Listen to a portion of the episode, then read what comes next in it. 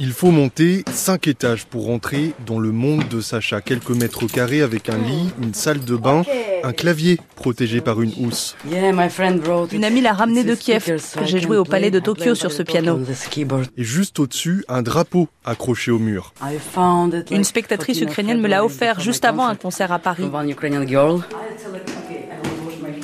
Mais si l'on monte encore quelques marches, on entend le son d'une harpe c'est celle de Sandrine.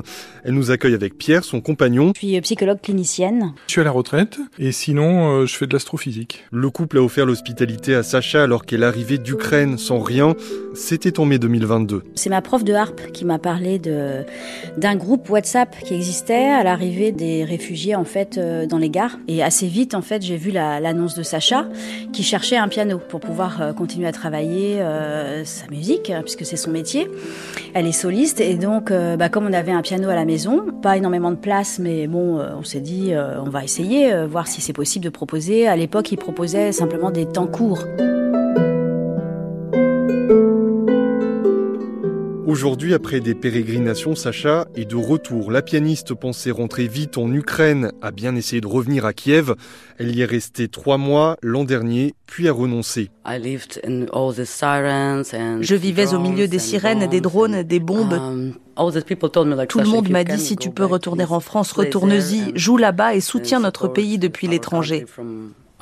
Mais si elle compose toujours, joue dans des cafés, donne des cours de piano, les opportunités se sont étiolées. Au début de la guerre, l'attention de l'Europe et de beaucoup de pays était concentrée sur l'Ukraine. C'était plus facile de trouver des opportunités. Maintenant, il y a le conflit israélo-palestinien. Organiser un concert en soutien à l'Ukraine aujourd'hui est sans doute plus compliqué qu'il y a deux ans.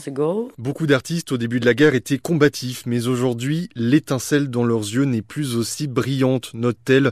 On sent Sacha las, fatigué, affecté par les terribles nouvelles aussi qui continuent de tomber. Des artistes meurent, des amis, des amis d'amis. Vous vous réveillez et vous voyez que votre ami est mort, puis un autre, tous les jours. C'est très dur d'accepter cette réalité. Et l'appartement de Sandrine et Pierre est comme un havre de paix, des murs qui débordent de livres, des instruments dans chaque recoin, dont un piano droit. Sacha nous joue une de ses compositions.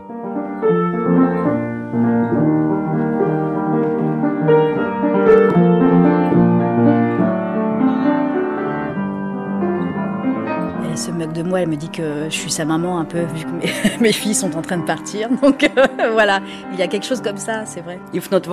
Sans la guerre, je ne vous aurais jamais rencontré. Je suis très chanceuse. Vous êtes des personnes formidables, au grand cœur. Sandrine et Pierre sont un peu devenus ma famille française. Pierre became like my French family. Pas d'entendre ça. c'est gênant.